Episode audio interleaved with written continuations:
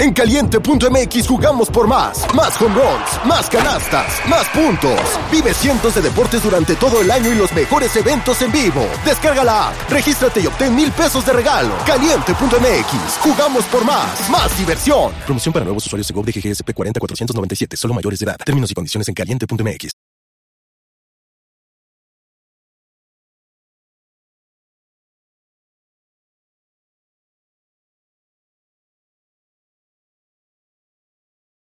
su pareja le había aventado un tabique en la cabeza.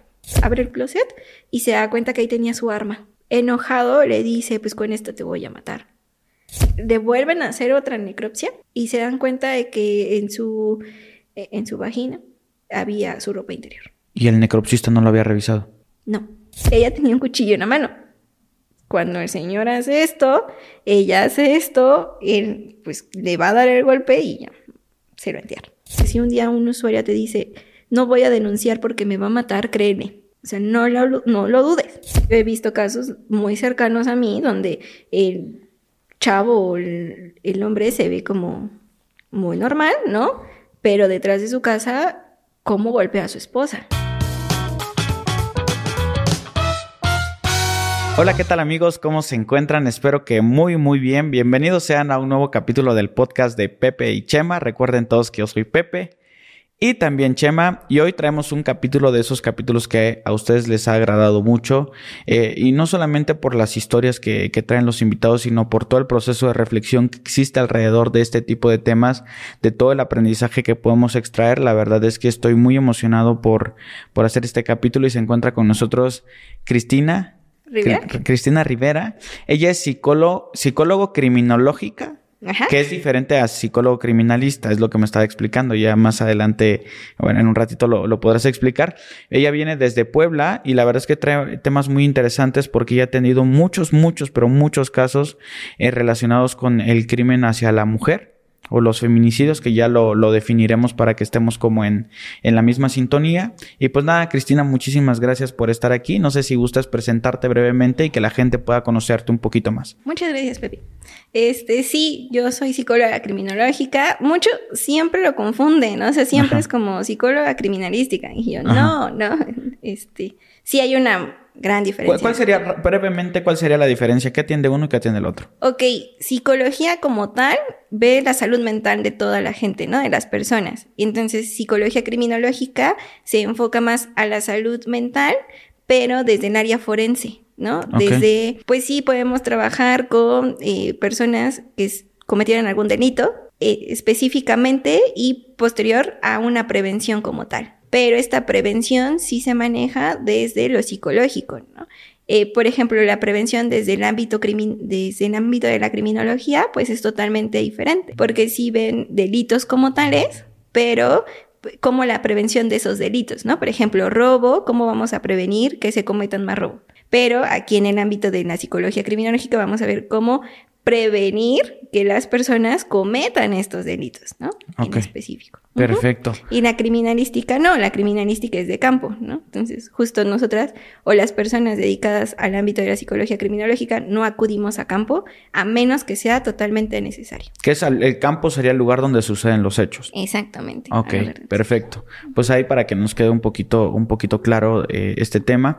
Y cuéntame brevemente, este, ¿Por qué estás aquí? ¿Qué has atendido? ¿Qué has hecho eh, de lo que platicamos hace ratito? Yo estoy aquí porque me dedico a atender a las mujeres víctimas de violencia. Mi atención pues es justo de primera instancia. ¿Qué quiere decir esto? Que es una atención breve, directa y las canalizo justo al servicio que ellas requieren y solicitan. Nunca, nunca, nunca se les obliga a tomar un servicio que ellas no quieran importantísimo, ¿no? Porque siempre nos dicen, o, o, siempre la idea es de que van a acudir con un especialista y las vamos a llevar a denunciar pero pues mayormente no quieren, entonces eh, no es que no quieran, sino es que es un proceso totalmente diferente, entonces comprendemos ese proceso, pero sí las orientamos. Y esta orientación pues lleva a que tomen la mejor decisión para ellas en ese momento. Entonces claro. justo mi atención es esta, brindarles las herramientas para que ellas puedan tomar esta decisión. ¿Cuáles son esas herramientas? A lo mejor en este momento me dice, ¿sabes qué? Yo necesito acudir con un psicólogo o psicóloga. Ah, perfecto, ¿no? Este, pues buscamos la más adecuada para ti. Claro. Eh, a lo mejor unas me dicen, ¿sabes que yo no tengo el ingreso económico para acudir con una psicóloga? Entonces buscamos una dependencia que se lo pueda brindar. O necesito asesoría jurídica, porque también eso es importante, ¿no? Siempre van de la mano. Entonces me dicen, yo no quiero acudir con una abogada, pero no quiero denunciar. Ah, este es diferente, porque entonces la abogada que se va a encargar de este caso le va a brindar la asesoría, pero no la va a Ejecutar. presionar. Ah, ok. A ejecutar como tal la denuncia ni a presionar. Ok, y, y, digo, esta pregunta tal vez te pueda poner un poquito en aprietos, pero ¿y cuánto tiempo tienes ya haciendo esto? Siete años Siete años. Y más o menos en estos siete años, ¿cuántos casos has atendido tú? Pues ¿Más, de, más de mil o...? Pues la verdad no tengo la, la, la cuenta, pero yo creo que más, más de unos 500 aproximadamente. Son muchísimos. Sí, hubo un fenómeno muy importante en la pandemia que muchas de las mujeres que yo conocía y que llegaban conmigo, pues estaban mucho tiempo con el agresor. Ok, claro. Oye, pues bueno, vamos, ahora sí que vamos a comenzar ya con, con esta parte. Y antes de, de, de, de, las historias y de todo lo que nos vas a compartir, eh, el, el, feminicidio, ¿qué es brevemente? Pues es eh, la muerte hacia las mujeres o un asesinato hacia las mujeres por razón de género, como tal. Okay. Por el hecho de ser mujeres. Por el hecho de ser mujeres. Ok, perfecto. Entonces, nada más para que tengamos este concepto como ya todos como eh, claro. Y, eh, ¿qué es lo que hace que, que una persona como tú quiera atender este tipo de casos. ¿Cuál es ese caso? ¿Cuál es ese momento donde tú dices, wow, hay mucha gente que necesita? ¿Cuál es esa historia que te mueve? Una, mi historia personal. Creo que todas las mujeres que estamos al cuidado de otras mujeres hemos tenido una historia de violencia. Y esto es algo que no se habla y no se dice. Mayormente es muy poca las veces cuando encontramos a alguien de confianza y le decimos, ¿sabes qué? Yo también estuve en esta situación como tú, ¿no? Y a veces hacemos clic con estas mujeres y a veces no, pero estas historias nos llegan porque al final pues es algo que pudimos haber vivido. Entonces, en mi historia personal hubo una situación específica bueno, también dentro de toda mi historia personal, por ejemplo, mi papá es militar, ¿no? Entonces mi educación fue súper estricta, sí, claro. ¿no? Y entonces cuando entré a las ciencias forenses fue como, mi papá, ¿segura? entonces justo como en esta misma historia de mi familia, con ya encontrándome dentro de la carrera y después saliendo, fue una, mi historia que me hizo adentrarme a lo que es la violencia contra las mujeres, uh -huh. porque en algún momento lo viví dentro de ahí. Y el caso más impactante que esto sucedió ya cuando trabajaba dentro de, de, una institución. Porque como tal, durante la universidad, durante las prácticas, todo este tiempo, pues sí te llegan casos, pero tú no puedes atenderlos como claro. tal, ¿no? Entonces sí es como escucharlos y verlos y estar como ahí. Pero este caso en específico ya me llegó dentro de una institución y fue un caso que pues sí me impactó y que de ahí aprendí a no hacerlo personal, no porque yo no quiera, sino por mi salud mental. Nosotras eh, que trabajamos con violencia sabemos que tenemos que trabajar en equipo. Y este equipo, pues es, en este caso, eh, yo, una abogada, una psicóloga, llega esta chica, que es este, hermana de la que fue víctima, ¿no? Uh -huh. Y nos comenta que su hermana había sido víctima de intento de feminicidio. Pero en ese entonces, te estoy hablando que fue en el 2019 aprox, uh -huh. eh, yo vengo de Puebla, ¿no? Entonces no era muy conocido el delito de intento de feminicidio. Esta chica, eh, su pareja, le había aventado un tabique en la cabeza. Suerte sobrevivió. O sea, la chica, su hermana, la, le llamaba, le llamaba, no contestaba, o sea, ella ya sabía la situación de violencia que llevaba la chica, su hermana, entonces ella acude a su casa, la ve, pues la encuentra en esta escena, el chavo había huido, la encuentra, pide ayuda, llega este, la unidad médica, llega todo, la llevan al hospital, pero pues justo en la ambulancia dijeron no, o sea, ya no va a sobrevivir, ¿no? Okay. Llega al hospital, pasan 15 días, sobrevive. O sea, fue una cosa que no te esperas. La chica de verdad se aferró a vivir. Okay. Entonces su hermana acudió. Yo jamás voy a hablar mal de las autoridades, ¿no? Pero acudió al Ministerio Público. Y el Ministerio Público le dijo, tu hermana tiene que venir a denunciar. O sea, a ver, le aventaron un tabique en la cabeza, ¿no? Es intento de feminicidio. Y tú me estás diciendo que tiene que venir la víctima a denunciar. No, tienes tú que ir. O sea, hay protocolos especializados donde el Ministerio Público sí o sí tiene que acudir a donde te encuentras tú en el hospital y el hospital tiene que, pues justo levantar el, reporte y, mandar a traer el, el Ministerio Público. Entonces el Ministerio Público le dijo, no, pues hasta que venga, levantamos la denuncia.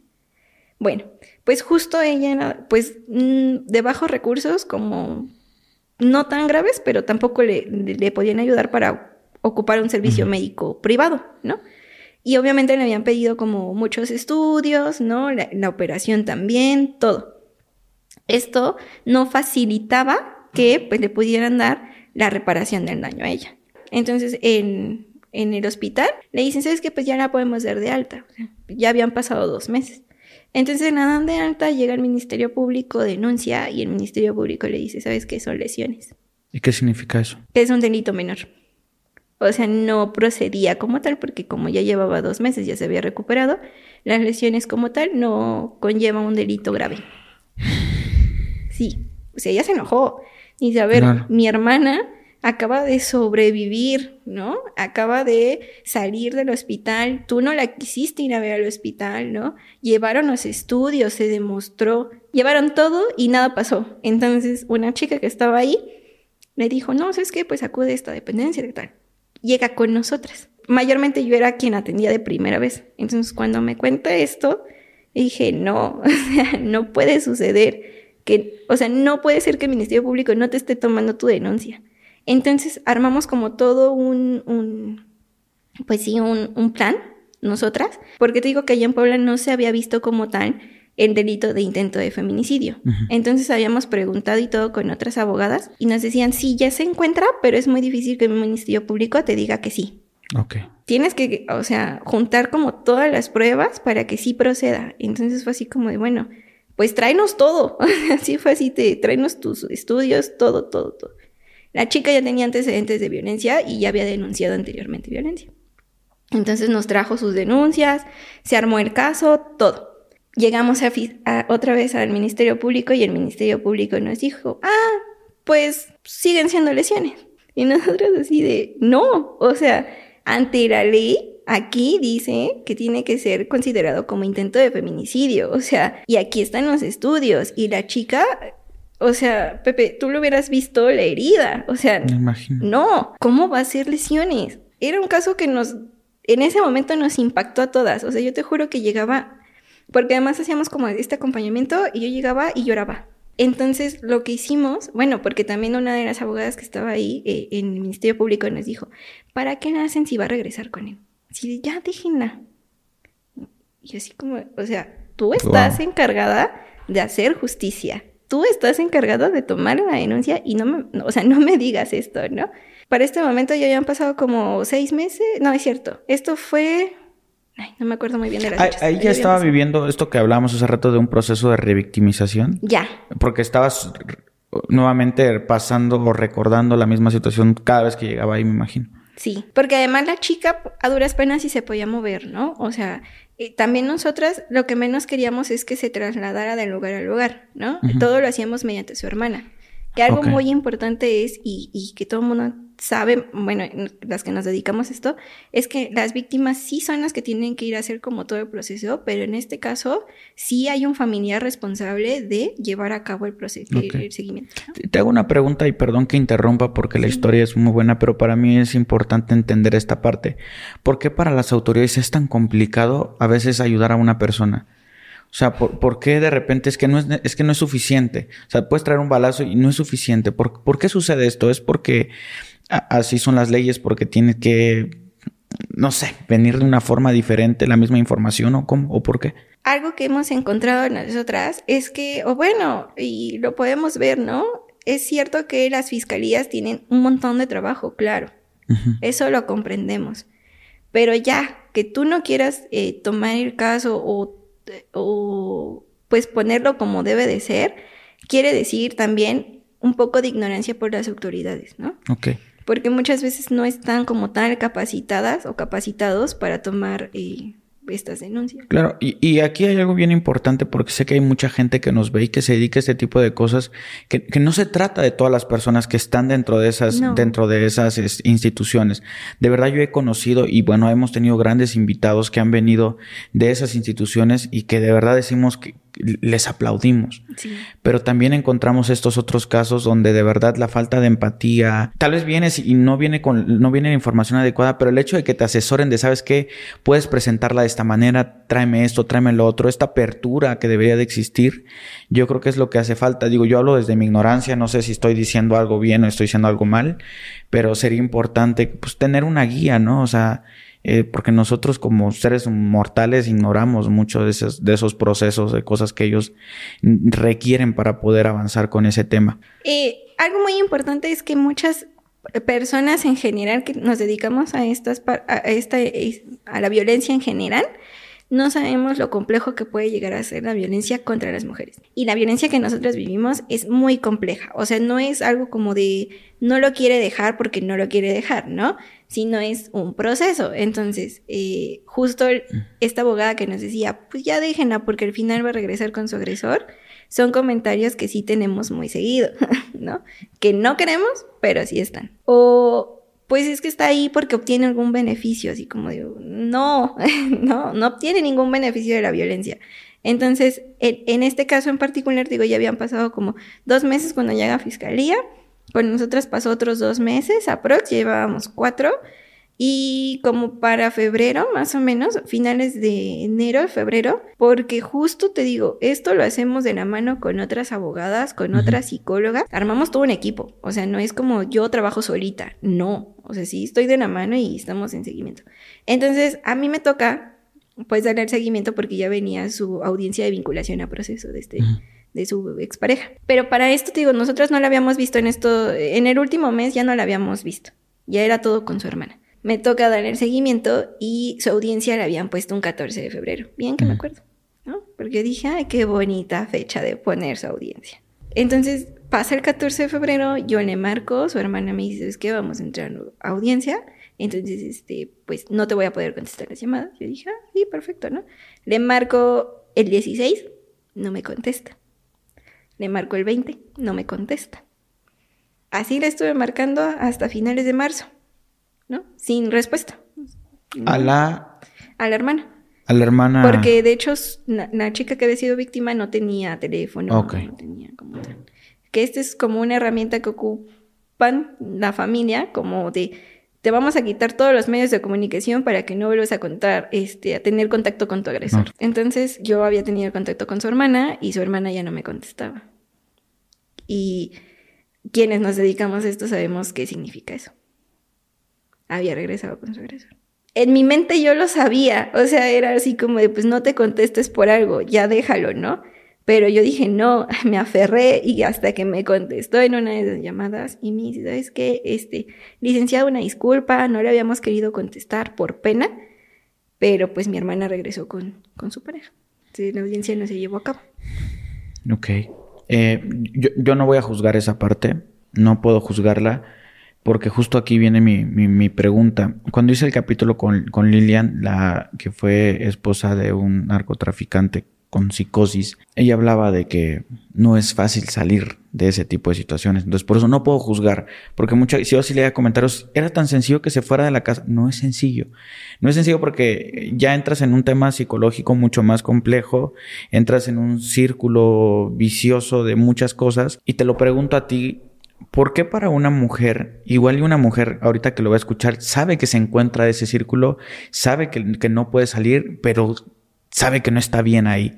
¿Por qué para una mujer es tan complicado salir de ese círculo? Por muchas razones. Y una de esas es la misma sociedad. La misma sociedad que te juzga cuando sales de esa relación o cuando te quedas. Porque si bien hemos visto, por ejemplo, en esta chica, pues toda su familia la apoyaba, ¿no? y ahí estaba bien. No tenía hijos, no tenía nada, pero la misma comunidad la juzgaba porque era su pareja de años, o sea, se habían conocido desde creo que la primaria. Y hasta ella tenía 25 años aprox. Entonces, pues toda, toda la, la vida juntos, ¿no? Entonces, eh, cuando se separa o cuando ocurre este incidente fue así como de, ay, este, ¿cómo se pudieron haber separado? ¿No? Ni fue tan grave, sobrevivió, o sea, como esos comentarios, ¿sabes? Por la misma comunidad. Entonces, cuando tenemos una relación de violencia, si me dices, si nos damos cuenta, sí, ¿no? Sí sabemos que algo no está bien por ahí, ¿no? Algo nos hace daño, pero también la misma sociedad te juzga porque te separaste de esa pareja. O porque a lo mejor no sabemos si con la familia era buena persona, pero a ti te trataba mal, ¿no? Y entonces la familia dice, no, pero ¿cómo? Si es un ángel, no pasa nada. ¿Qué es lo que podemos hacer nosotros como amigos, como familiares, como personas cercanas a la víctima para hacerla reflexionar o para apoyarla y que pueda salir mucho más fácil de donde ella también quiere salir. Te digo, sabemos que la misma sociedad te juzga y entre toda la sociedad pues es tu familia, ¿no? Muchas veces la misma familia te dice, pues hija, es tu cruz, es el nombre que tú elegiste, entre otras cuestiones. Entonces yo les digo mucho, hay que saber que las mujeres que vivimos violencia en algún momento estamos dentro de un ciclo, es importante conocer ese ciclo. ¿Por qué? Porque es muy difícil que salgamos de ahí. ¿Vamos a salir de ahí? Sí. ¿Cuándo? Cuando tengamos una red de apoyo bastante fuerte para decir, ¿sabes qué? Pues me voy a, me voy a ir, ¿no? Muchas veces ya tenemos dos, tres hijos o ya tienen dos, tres hijos y entonces es más difícil porque a dónde voy, con quién voy, no trabajo, ¿no? Muchas veces eh, dentro de esta violencia pues te dicen, ¿sabes qué? Pues tú ni sabes hacer nada.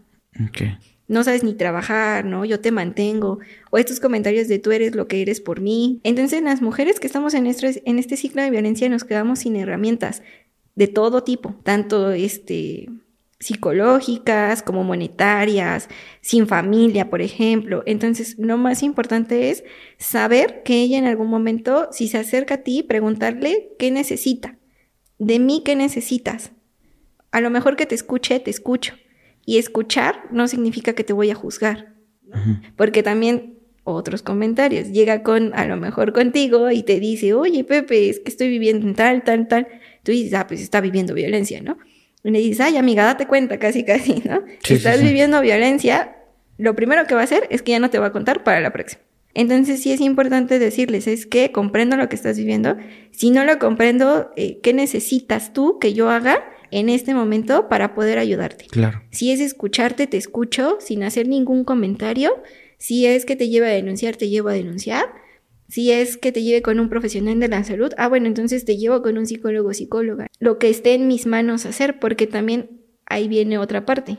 A, veces la familia, las amigas, este, o todas las personas que nos acercamos, queremos salvarlas. Y no. Solo ellas lo pueden hacer. Entonces, cuando nosotras caemos en este, e, en este querer salvarlas, nos desgastamos también nosotras. ¿no? Ok.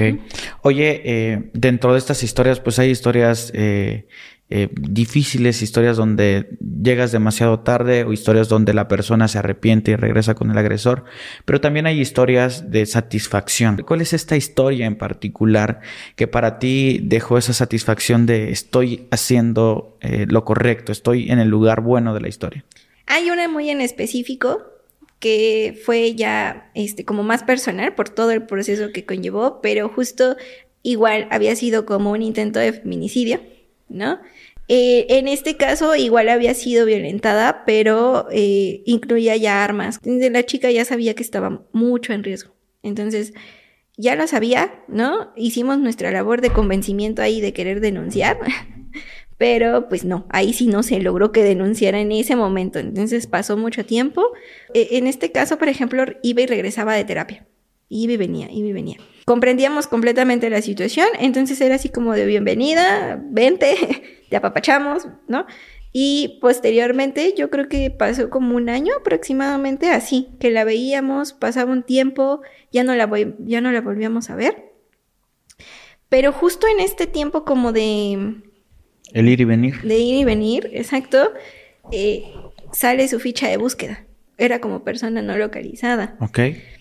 Su ficha de búsqueda es como aquí en México, como alerta Amber o. Sí. Ok. Ah, de hecho, eh, por ejemplo, es la alerta Alba, por ejemplo. Es de mujeres.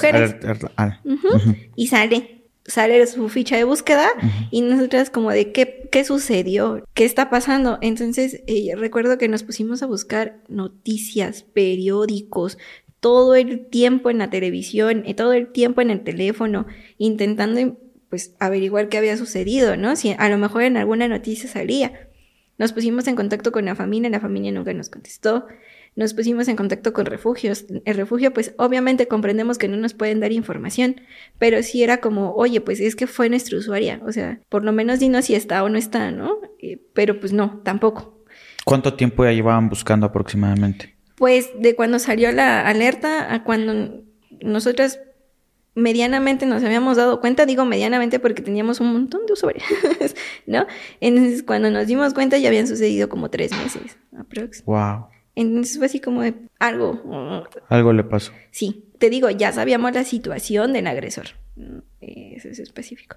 Entonces, eh, la vamos buscando, te digo, no nos dan información, la familia tampoco.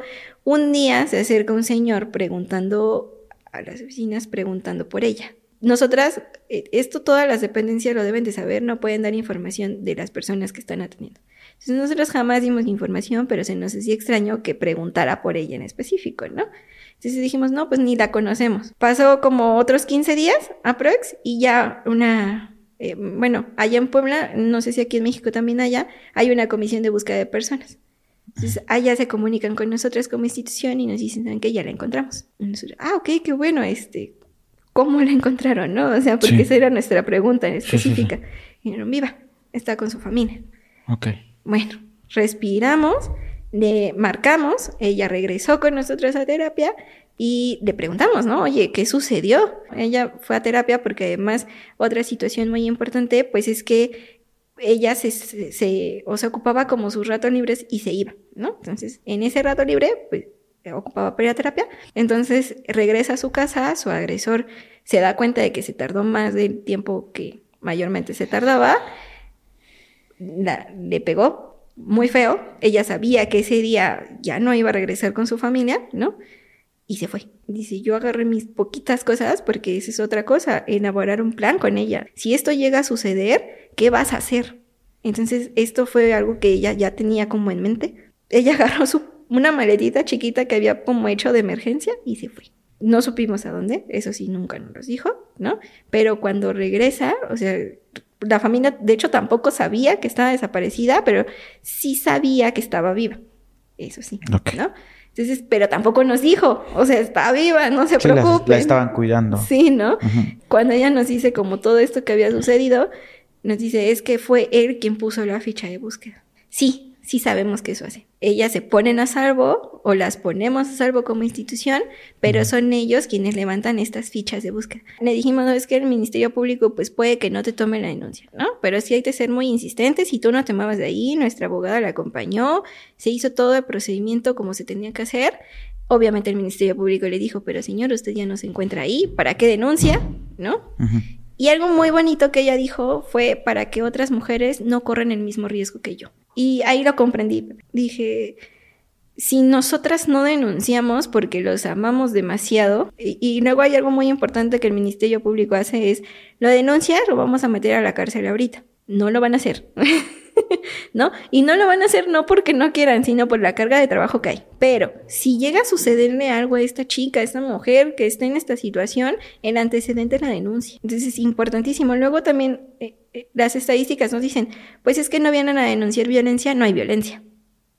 No. O sea, de verdad, si tú vieras cuántas mujeres llegan a instituciones pidiendo ayuda, te espantas. Y no te espantas porque dijeras, eh, no sé, eh, es algo que va creciendo. Te digo, en la, pandemia creció, sí, por la situación en la que estábamos, pero nunca se ha quitado eso, ¿no? O sea, de 5 a 10 mujeres que llegan diarios a una institución, hay. Y luego nos dicen, pero ¿por qué crean más instituciones que ayudan a la mujer? Bueno, porque es necesario. Entonces, eh, esta chica lo que dijo, yo lo que voy a hacer es denunciar para que yo cuente como una estadística. Y entonces se hagan acciones. Y, y, lo entendía muy bien porque además ella ya llevaba varios años en terapia, ¿no? Que le costó salir de ahí, claro. Claro. Pero lo entendió y dijo, yo no quiero que otras niñas, mujeres en, en la misma situación que yo pasen por esto. Y, lo dijo y estábamos las tres ahí, mis dos compañeras y yo, y así como, ay, qué bonito, porque era un mensaje muy claro, ¿no? Para el Ministerio Público era un mensaje muy claro para nosotras y para las demás que estaban a su alrededor.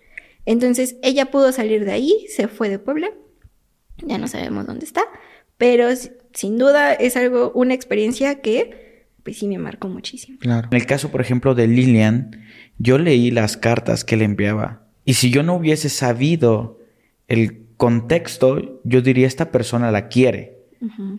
¿Ok? ¿por qué? O sea, ¿por, qué una, una persona que, que, quiere tanto a otra persona se atreve a golpearla, a, hacer todo esto? ¿Qué, ¿Qué sucede? Lamentablemente, creo que la misma sociedad no nos ha enseñado a gestionar nuestras emociones y pasa mucho en el caso de los hombres. No sé si te pase. Tal vez. Ah, Pero eh, pues, yo tengo, o sea, te digo, mi papá militar, ¿no? Tengo un hermano y toda mi familia es como muy recta. Entonces, mi papá jamás, hola papá, mi papá jamás. Saludos, saludos. Jamás me dijo, oye, hija, te quiero, ¿no? Ah, durante mi infancia o estas demostraciones de amor. Entonces yo crecí pues pensando que los hombres no tenían sentimiento. Yo.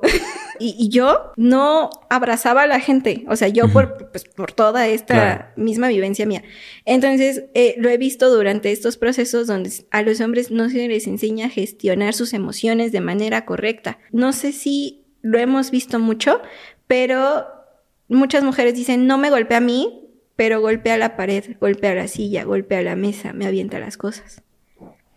Ese es un aviso muy importante de que algún día te va a golpear a ti. Claro, totalmente. Yo leí algo que me, que me, que me, que me cambió mucho el chip cuando lo vi, que decía, eh, si te grita, te puede golpear. Y si te puede golpear, te puede matar. Entonces es una cosa que va en progresión. Tengo aquí, bueno, otros, no sé si faltaba que explicaras algo más acerca de esto. No, bueno, justo es el manejo de emociones. Ok. Si tú como hombre sabes que, y lo sabemos, ¿no? O sea, hombres y mujeres sabemos que golpear es malo. Sí, sí, sí. Pero muchas veces esto incluye un poder y un sometimiento. Entre más te golpeo, suena feo, pero entre más te golpeo, más sé que tú vas a estar ahí para mí. Es un arma de doble filo porque así mismo le enseñaron a su papá, así mismo le enseñaron a su abuelo, así mismo le enseñaron a su abuelo, ¿no? Que las mujeres estamos para servir, esto te digo, es una... Claro, sí. Cosa este, muy grande en la misma sociedad que hemos intentado, o sea, te juro, hay campañas, no sé si las han visto, pero hay campañas sobre la violencia machista. ¿Qué es esto? ¿No? Dejar de crear niños, niñas, infancias con esta cultura machista, donde los niños sí pueden llorar, o sea, llora. Claro, sí, sí, totalmente. Donde los niños ya no, eh, el típico de si llegas en la escuela golpeado, yo te voy a golpear más. No, enséñalo a hablar, ¿no? A gestionar. Pero esto incluye, te digo, mucho poder. Y esto lo hemos visto porque, bueno, no sé si aquí en México como tal haya un grupo de hombres. Me parece que sí, hay una institución que trabaja con hombres generadores de violencia, se llaman así. Entonces, ahí en Puebla sí hay grupos y muy pocos hombres van, ¿no? Sí, claro. Grupos de mujeres, vamos todos. Grupos de hombres, tres. Los ves ahí sentaditos y son hombres que van por una orden judicial. O sea, ya tienen un, antecedente de violencia familiar y entonces para que no te pongamos, o bueno, saliste por porque eres primo delincuente, entonces, pero tienes que ir a un grupo de ayuda. Ok. Mano, obligados. Ayer yo estaba viendo un documental eh, me lo recomendó una, bueno, una muy buena amiga, Fabiola Navarro, que ella me ha ilustrado mucho en... Espero que algún día aceptes en venir para acá, pero me, ha ilustrado mucho en, este, en, en, cuestiones legales y ese tipo de cosas. Tenemos un proyecto que estamos compartiendo y vimos un documental que se llama El Caníbal. Eh, habla acerca del caso del caníbal de Atizapán. Y pues es una persona que, este, presidente de su colonia, él le pedía a los policías que, oigan, hagan más rondines, por favor, necesitamos esto.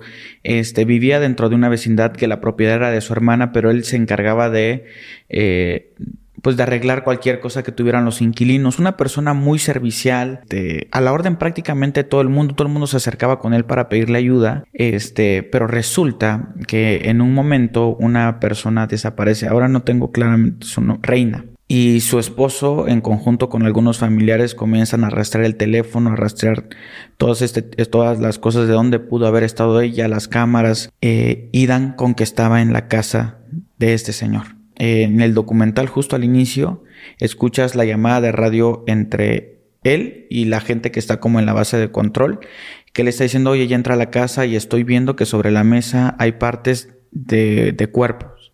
Espérame, estoy viendo el bolso de mi esposa, ese sí es ella, ¿no? Y entonces te, te, te choquea toda la historia de cómo te, te, te va contando esa parte.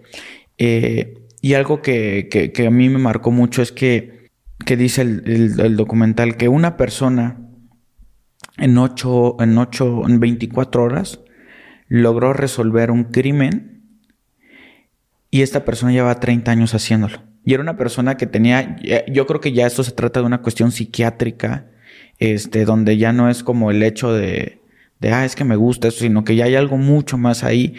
Eh, dentro de los perfiles que a ti te ha tocado este, eh, identificar de agresores, ¿cuál es el perfil que más te ha sorprendido? ¿Cuál es este agresor en particular que te dejó en shock? Los militares. Sí, o sea, si hay un perfil, híjole. Niño, papá, no ves esto.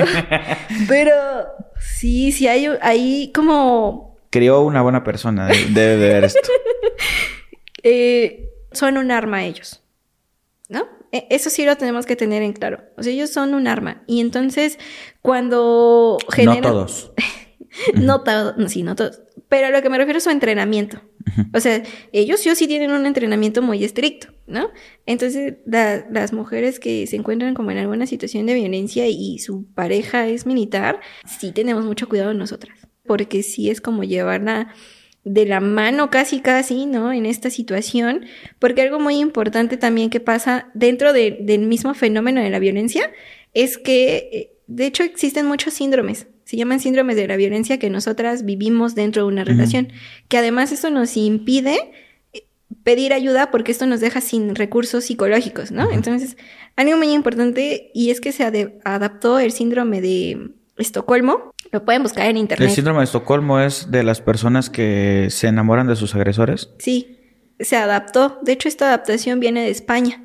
Eh, más o menos de España. Eh, y, no es que sea una tontería esto del síndrome de Estocolmo, es una cosa que sucede dentro del cerebro que hace que sea estudiado, ¿no? Entonces es algo real. Se vio en casos de secuestro, por ejemplo, pero se vio también en estas relaciones eh, en violencia, antes le llamaban violencia doméstica, ahora es violencia familiar y, se adapta a esta situación porque sí sucede, o sea, sí pasa de que en este mismo ciclo de la violencia tú te das cuenta, pues sí existen varios mitos del amor romántico, esto de que es tu media naranja, no le hagan caso de verdad, ¿no? Porque esto también fomenta mucho, voy a aguantar todo por amor y no, ¿no? Entonces, dentro de estos mitos, dentro de esta sociedad y dentro de esto, entonces cuando es, bueno, cuando adaptan el síndrome de Estocolmo, nos damos cuenta de que pues sí te llegas a enamorar de tu agresor, ¿no? O sea, sí lo estás viendo como una persona peligrosa, pero también sientes algo, ¿no? Entonces, es, muy difícil. o sea, sí es muy complicado, te digo, y el perfil como más complicado que hemos tenido, pues son agresores militares. En esta parte, ¿cuál ha sido, dentro de todos ellos, cuál ha sido la historia o cuál militar en particular? ¿Qué es lo que hacía él? Por ejemplo, eh, tenía ya antecedentes de violencia familiar. ¿No? Él ya tenía como tres matrimonios. Una de esas ex esposas de él se pone en contacto con su nueva pareja, o sea, con una chica que viene a pedir ayuda y le dice, ¿sabes qué? Yo le puse una denuncia por violencia familiar. Ten cuidado. Pero te digo que la misma sociedad es una cosa y, la, y los familiares de la chica le dijeron, no, pues es que te dijo esto porque está celosa, porque seguro quiere regresar con él, ¿no? Y ella pues no entendió así, ¿no? Dijo, yo por qué no voy a estar haciendo caso a esta, esta chica. Entonces, suceden como muchas cosas, pero él era muy violento psicológicamente. O sea, aparte de porque se iba de trabajo, pero sí cuando la intentaba como humillar, pero lo humillaba pues dejándola hablar, ¿no? Y entonces ella entraba en crisis porque además eh, tenía como una situación muy fea de, de, de, que le dejaran de hablar como de abandono. De abandono. Sí, entonces e, él lo hacía, o sea, él, ella entendía que por su trabajo se tenía que ir, pero cuando él estaba ahí, la abandonaba, se iba. Ella entraba mucho en crisis, mucho. Entonces sí había veces que nos llamaba como a las 3 de la mañana y esto sucedió en pandemia, que nos llamaba a las 3 de la mañana y nos decía, ¿sabes qué? Es que no me habla y está aquí, ¿no? Sí le escuchábamos, pero su agresor no. Entonces un día él se enoja, te digo, como esta violencia que no vemos, que es como golpear los objetos a nuestro alrededor, un día él se enoja como que ah, dice ella, eh, mueve el, closet, abre el closet y se da cuenta que ahí tenía su arma. Pero nunca le había dicho que la tenía ahí enojado le dice, pues con esto te voy a matar. Y ella se quedó como sacada de onda porque dice, pues yo nunca la había visto, ¿no? Es su casa, o sea, ella limpiaba ella todo y nunca la vio. Entonces, y pues ya, fue a armar un plan. Pero él no hacía nada, Pepe.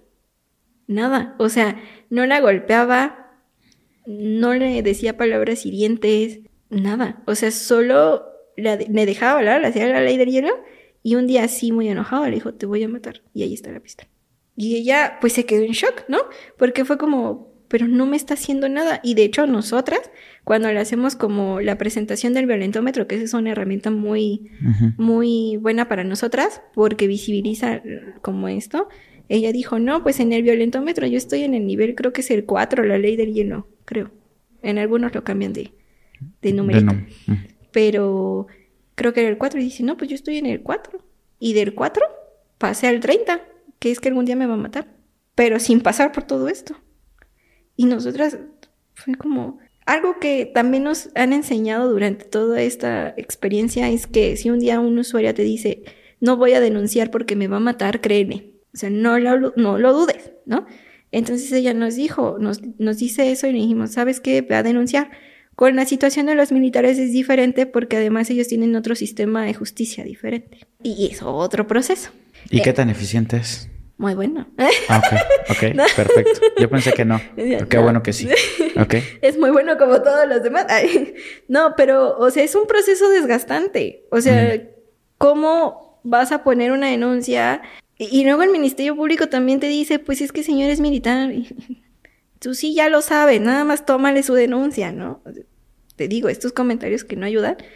Bueno, este perfil en específico nos sorprendió porque mayormente pues sí vemos golpes, mayormente sí vemos palabras, eh, esto va en aumento, sí, siempre, la violencia siempre va a ir en aumento, entonces, pero en ella ella decía, no, pues es que ella nunca me hizo esto, nunca me, me pegó, nunca me jaloneó, es más, ni siquiera nunca me, me, me hizo algo, ni un pellizquito, ¿no? o sea, no, nada, pero así de un día para otro me dijo me va a matar. También comprendemos la misma situación desgastante de, de podría ser del trabajo, ¿no? Pero sí, todas en el trabajo coincidimos que era una cuestión más psiquiátrica, por ejemplo. Ok. ¿Y qué sucedió con ella? Pues ahora de noche se fue, ¿no? Pero bueno, con su familia, ¿no? Se puso a salvo, pero sí fue como una situación muy extraña porque, eh, y yo lo había platicado con mi papá, de hecho le dije, oye papá, este, vamos a hablar de salud mental con ustedes, porque cómo suceden estas cuestiones, ¿no? Y lo vemos como en otras, también otras cuestiones, o sea, de, por ejemplo, militares, policías, Guardia Nacional, sí deben de ser considerados como, pues, de alta peligrosidad por el hecho en el que trabajan. Claro. Porque tienen acceso a armas, ¿no? Claro. Fíjate que yo en algún momento conocí a un amigo, eh, eh, en una película. Estábamos filmando una película en Veracruz. Y la historia iba algo relacionado con Guatemala. Y él llegó y él era caibil. Para quienes no sepan qué es un caibil, es una persona del ejército de Guatemala, pero es de las unidades especiales. ¿Ok? Así que, que tienen un entrenamiento, pero muy, pero muy, muy, muy, muy, muy duro. O sea, les enseñan a hacer de todo tipo de cosas. Y él me decía, lo, primero que nos enseñan a hacer es no sentir culpa por lo que vamos a hacer. O sea, nos enseñan que nosotros vamos a matar, pero que también en cualquier momento podemos morir. O sea, están entrenados específicamente para ese tipo de cosas. Y yo le pregunté, ¿y qué es lo que hacían? No, de repente teníamos que entrar a comunidades a matar personas. O sea, y, y digo, ¿personas quiénes? Todos. ¿Niños? Sí, también niños les enseñan de alguna manera a... les mueven la, toda la, cabeza para que puedan tener esa facilidad y no quedarse con ese tipo de situaciones. Qué, duro porque de repente es lo que termina sucediendo. Eh, no con todas las autoridades, porque hay autoridades que saben hacer muy bien su trabajo, pero muchas veces tú estás hablando con un policía, con, un, con una persona de, pues, que en teoría nos tiene que cuidar y te sientes más inseguro que protegido. Es, es, muy triste esta parte. Obviamente no estoy generalizando, no lo digo por todos. Creo que las personas que me escuchen y se dediquen a eso sabrán si son de esa parte o si son del otro. Pero sí es muy, muy, muy complicado la forma en, tal vez en cómo los entrenamientos eh, los, los, los comienzan a, a, mover esta, esta, esta mentalidad, a olvidarse de esta parte de las emociones. Y es muy, pero muy común ver que mucha gente que ahora está en el narcotráfico, antes era militar. ¿Militar o policía? Sí, es, muy curioso, ¿no? O sea, ¿por qué? Ojalá que, que, que, las autoridades en algún momento decían investigar este tipo de cosas y evitar de ver cómo se puede hacer para que no exista esta, esta, esta parte. Es, es complicado. Yo creo que es más normalizar la salud mental. ¿no? Porque muchas veces cuando, eh, bueno, dentro de mi área, cuando les decimos a las señoras o a las mujeres que se acercan con nosotras, eh, necesitas pasar con la psicóloga, te dicen, yo no estoy loca. O cuando les decimos, ¿sabes qué? Por el proceso de violencia, o sea, no es que estés, eh, no es que lo necesites por toda tu vida, pero por el proceso de violencia es necesario que acudas con un psiquiatra, te dicen no. Y yo supongo y creo, porque lo he visto, que sucede en muchos casos, ¿no? En diferentes ámbitos. Por ejemplo, he visto también compañeras, colegas mías, quemadas. Este síndrome de burnout que te decía al principio, era como nos quemamos de tanta violencia. Y yo, yo siempre les digo a las chicas que están iniciando como en querer aprender de estos temas, les digo, en algún momento no es que no quieras, es que vas a dejar de empatizar con otra mujer. Ese momento va a ser crucial para que tú digas, ¿me voy? ¿O me hago responsable y tomo terapia? ¿No? Porque, ojo, también nosotras a veces no queremos tomar terapia, ¿no? Me incluyo, ¿eh? ¿no? Entonces sí fue un proceso donde dices, eh, eh, yo pasé por un proceso también de violencia, de violencia y en ese momento dije, ¿sabes qué? Yo no atiendo en este momento. ¿Por qué? Porque primero me tengo que atender yo y después puedo ayudar a las demás, ¿no? Claro. Va a ser totalmente ilógico que le diga a la mujer que se acerca, oye, pues ve a denunciar cuando yo no lo quiero hacer. Oye, pues ve a terapia cuando yo no lo quiero hacer. O sea, es totalmente ilógico, ¿no?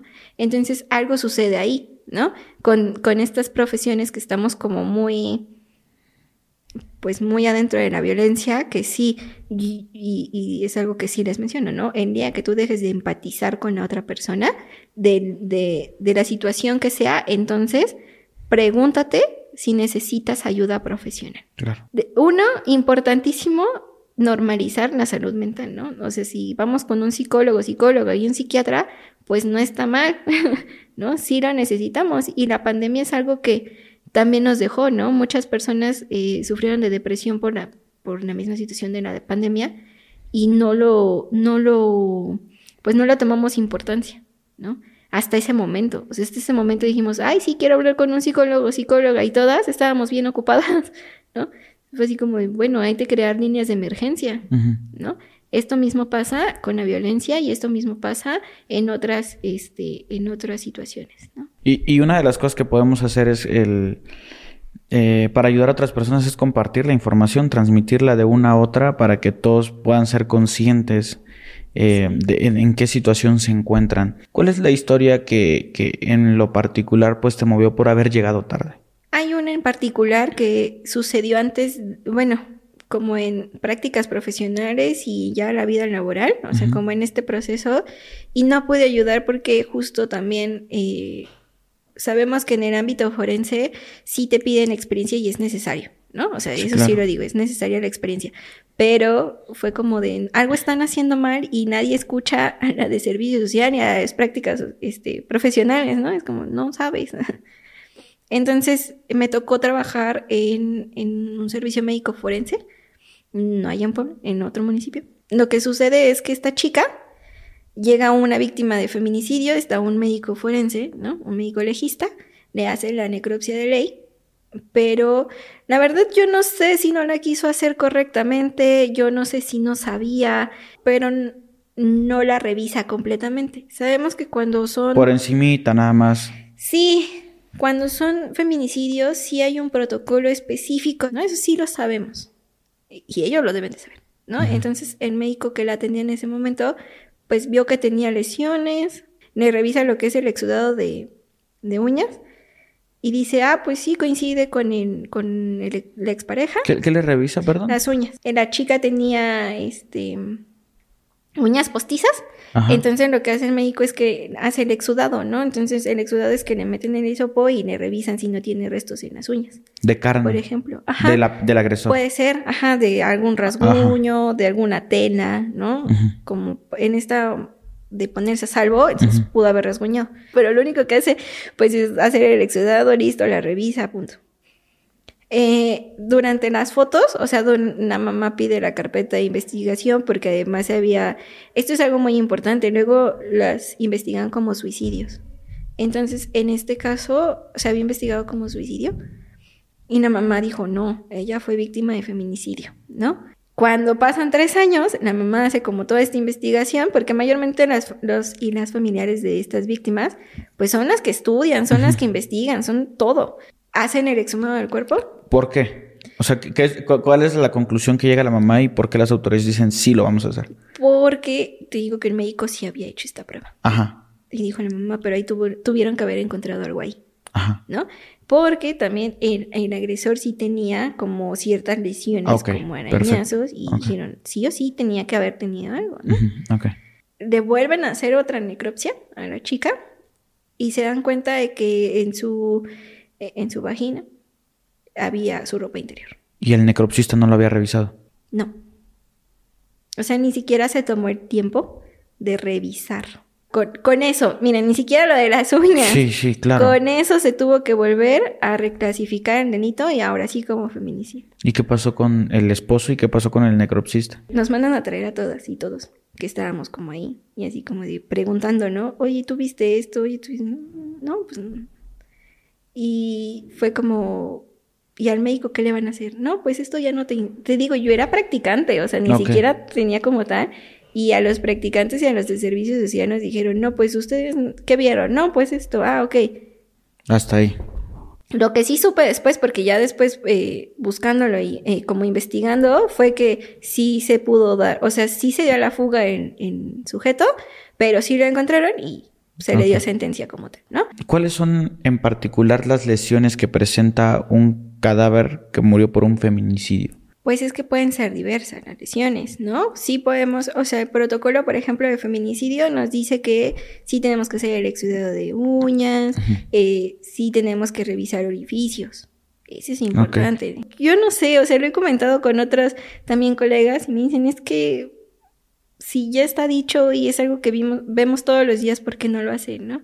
Entonces, bueno, lesiones podemos encontrar justo esto, ¿no? Los orificios, en las uñas. Es algo muy importante que también nos saben, es que las mujeres en este momento, o bueno, en ese momento, pues nos defendemos. Siempre nos vamos a defender de la violencia, ¿no? No es que no hagamos nada, ¿no? Entonces, en las uñas, importantísimo. Los dientes, por ejemplo, hay alguna mordida. Entonces, puede, puede ser el agresor tenga la mordida ahí y tú ni lo revisaste. Ok. Entonces, eh, también una parte muy importante es que casi siempre las dejan al expuestas al, en algún lugar visible, ¿no? Y casi Y siempre desnudas. desnudas. Sí. Entonces, es, es un fenómeno, y yo lo voy a decir fenómeno cuando no tendría que ser así, que hemos estado viendo mucho y muchas personas me dicen, pero ¿por qué el, el delito de feminicidio es feminicidio y no homicidio? Eso sí lo hemos escuchado, ¿no? Pero justo por estas características, porque si la mayoría del público, nosotras, vemos eh, las noticias de feminicidios, vamos a encontrar que son muertes, pues sí, con una hazaña enorme. O sea, sí hay un nivel de violencia ahí muy fuerte. Y lo peor es que las autoridades dicen, ah, como homicidio. Justo esta poca empatía de las autoridades hace que la misma sociedad tampoco le dé la importancia que debería a estos eh, feminicidas, ¿no? Vimos el del caníbal, yo vi a todas mis compañeras diciéndome, ¿cómo crees esto posible? Y yo sí, sí pasa, ¿no? Porque lamentablemente, eh, por ejemplo, dentro de nuestra carrera, nos, mm, nos han enseñado mucho asesinos seriales, ¿no? ¿Y cuáles habíamos visto? Ted Bundy, que en su momento era un feminicida serial, pero no existía el delito de feminicidio, entonces era un homicida serial. Pero aquí en México, pues tenemos a la Mataviejitas, tenemos al caníbal, y ya es un señor grande. Y dices, bueno, ¿cómo es que pasó desapercibido tanto tiempo? Bueno, claro, porque existen ciertas características, ¿no? ¿Cómo te vas a imaginar que este señor tan ameno Sí, que habla con las autoridades todo el tiempo para que está en partidos políticos. va a ser eh, algo tan, tan atroz, ¿no? Pero yo he visto casos muy cercanos a mí donde el chavo el, el hombre se ve como muy normal, ¿no? Pero detrás de su casa, cómo golpea a su esposa, ¿no? Y esto la va a llevar a un camino, si no recibe ayuda correcta, a un camino de feminicidio, ¿no? Y para que esto suceda, sí tenemos el caminito bien claro, ¿no? Las autoridades que revictimizan, la familia que no le hace caso, eh, las amigas que la juzgan. Entonces, importante, pues yo, yo siempre doy ese mensaje, ¿no? No la juzguen. O sea, ella sabe sí, pero va a pedir ayuda cuando la tenga que pedir. Y no esperen cuando la vean en una noticia, en una nota roja, decirle, ay, cómo no te escuché. ¿No? Que eso es lo más fuerte. O sea, yo he recibido llamadas, sí, donde me dicen que están en riesgo y te juro, Pepe, que mi corazón late. Y es mover, y es ver, y no sé qué. Pero también cuando me dicen, estoy bien, entonces ahí supe que hice algo correcto, ¿no? Que a lo mejor la escuché, que a lo mejor la llevé, que a lo mejor le di la información que necesitaba en ese momento. Y no necesariamente como especialista, ¿sí? como una amiga, como una hermana. Pero en ese momento estuve y en ese momento evité que ella eh, pudiera llegar a ser víctima de feminicidio o que ella misma este, pudiera quitarse la vida, porque eso también lo hemos visto. Ya no saben cómo salir de una situación de violencia, pues sí, me suicido, porque es el mejor camino. No tendría que ser así. Y, como sociedad, eso es lo que tenemos que dejar de hacer, dejar de revictimizar a las mujeres que se encuentran en esta situación y aprender a ser un poco más empáticas con nuestras mismas mujeres, ¿no? O sea, si yo voy a decir, pues estás ahí porque te gusta, ¿cuándo me va a tener confianza para decirme algo? ¿No? Ese es como el principal camino. O sea, yo siempre les digo esto, ¿no? Que no las juzguemos. La verdad es que sí me deja mucho, mucho aprendizaje. Eh como hombre estoy aprendiendo muchísimo, porque creo que también hay muchas veces que las mujeres en lugar de acercarse justamente a sus amigas, se acercan a sus amigos, porque dicen, pues es que ellos no me van a juzgar, no, ellos me van a ayudar. Y, y en lo particular cuando he tenido la oportunidad, porque sí, sí he tenido amigas, personas que han sufrido de violencia, de golpes y de muchas cosas, eh, es muy complejo. Yo creo que con esto que nos das, pues la verdad creo que aprendemos muchísimo sobre cómo podemos actuar. También es importante el hecho de cómo actuar nosotros, pero también están las personas que lo sufren y no saben cómo actuar o cómo acercarse a las personas o a qué personas acercarse. Y esto lo comento porque, como te lo mencionaba hace rato, eh, Lili, la, del podcast del narcotraficante, ella me escribió el día de ayer.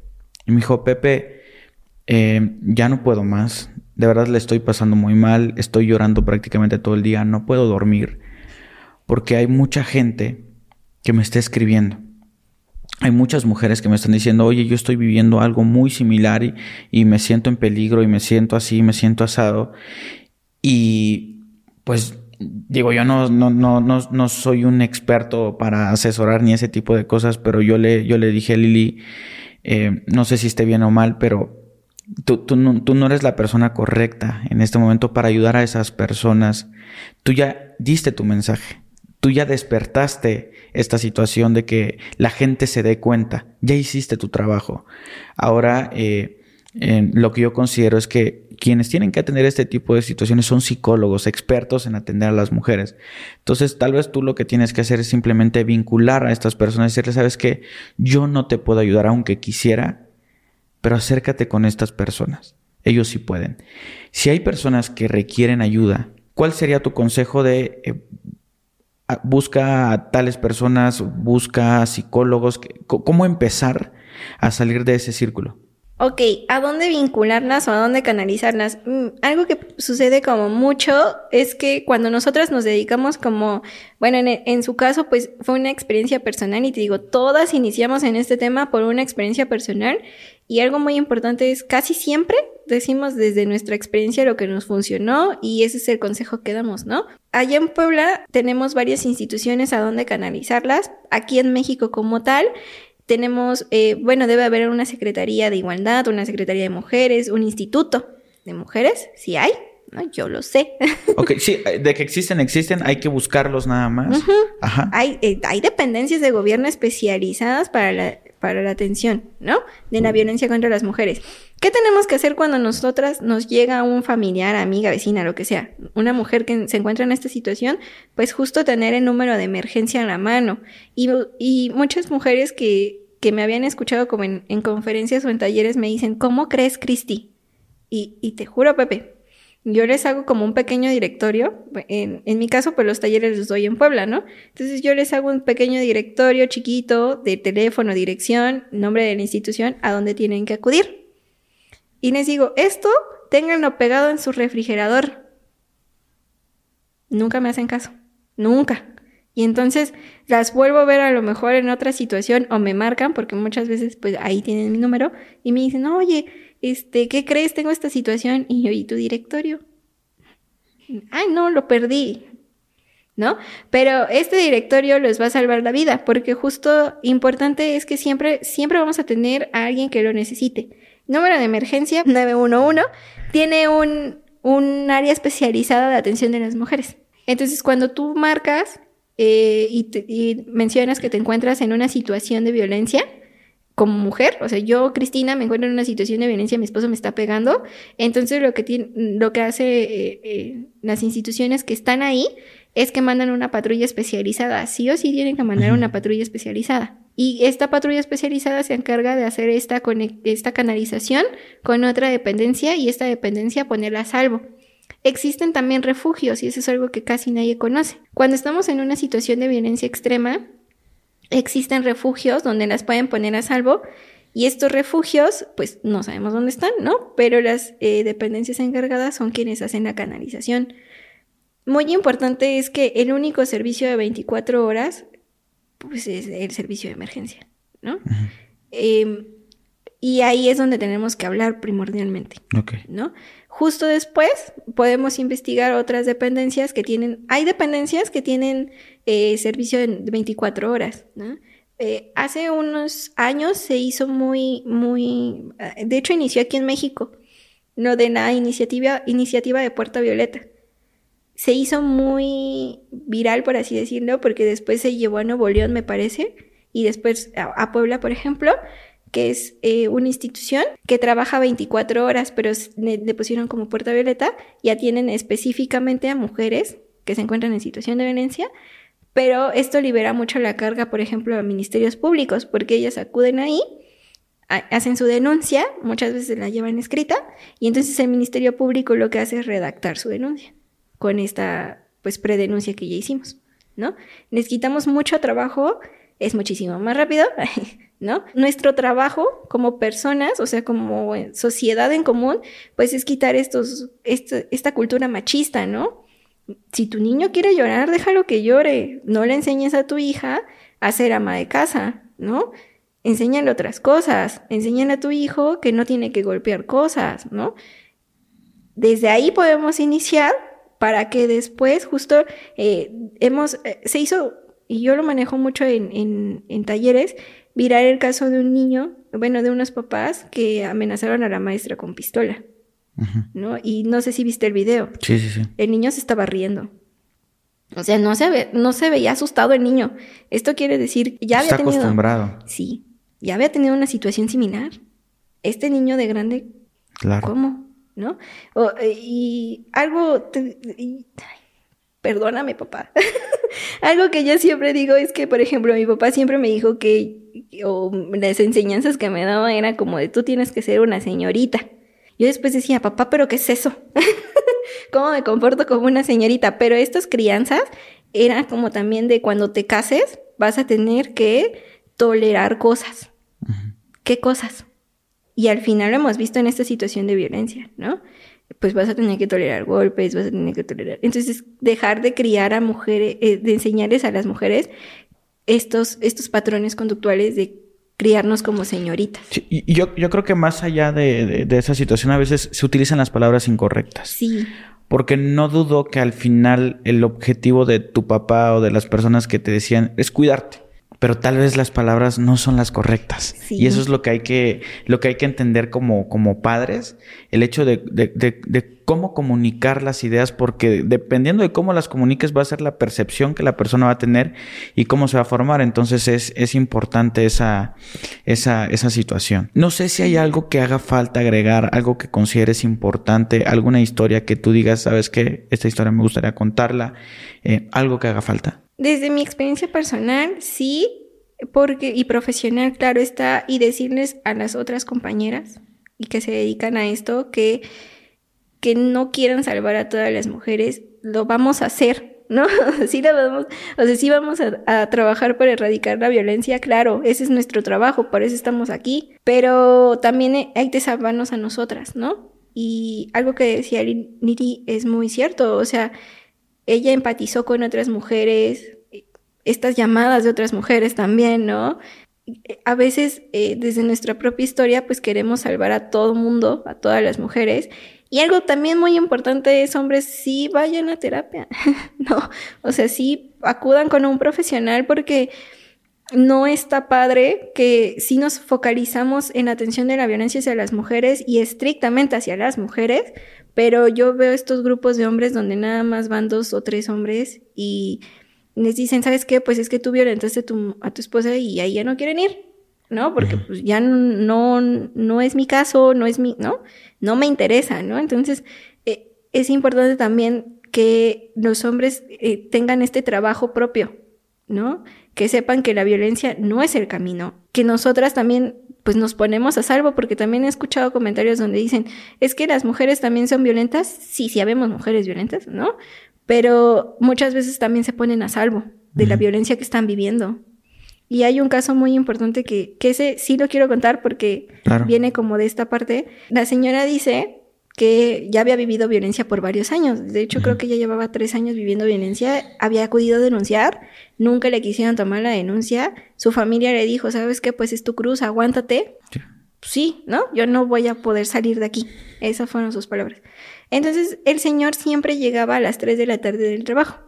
Y a las 3 de la tarde la comida ya tenía que estar servida en su mesa. O sea, sí o sí, hiciera lo que hiciera, a las 3 de la tarde la comida ya tenía que estar lista.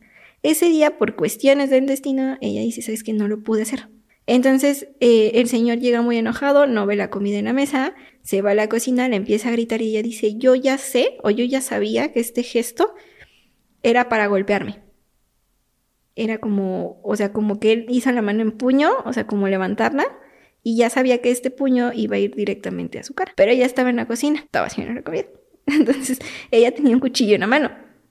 Cuando el señor hace esto, ella hace esto, él pues le va a dar el golpe y ya se lo entierra. En la mano. Aquí. Pues sí, el señor acudió a emergencias, lo llevaron al hospital. Casualmente el hospital sí llevó al Ministerio Público. El Ministerio Público eso sí no lo calificó como lesión, eso lo calificó como tentativa de homicidio. A la señora se la llevaron detenida. Pasa como todo este proceso de detención, su vinculación a proceso. Por suerte, hay una abogada. Y este es el mensaje también, con perspectiva de género. Si una abogada, en vez de juzgarla, le dice, pues cuéntame la historia. Y la, señora, porque ya era una señora medianamente grande, cuarenta y tantos años, le dice, ¿sabes qué? Pues es que yo llevo viviendo esto, esto, esto. La abogada le enseña el violentómetro y le dijo, sí, absolutamente todo, ¿no? Este, ah, pues, y la pregunta del millón, ¿por qué no acudiste a denunciar? No, sí acudí, ¿no? Pero pues nunca me quisieron tomar la denuncia, ¿no? Entonces ese día yo dije, no, ¿cómo me vas a pegar porque no está la comida? Y fue un accidente, o sea, ni siquiera fue como que ella lo pensara, ¿no?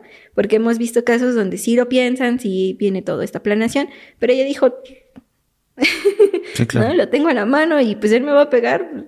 Entonces, este, la abogada logró que la, la liberaran sin ningún cargo y no es el mensaje, porque también eso es otro importante.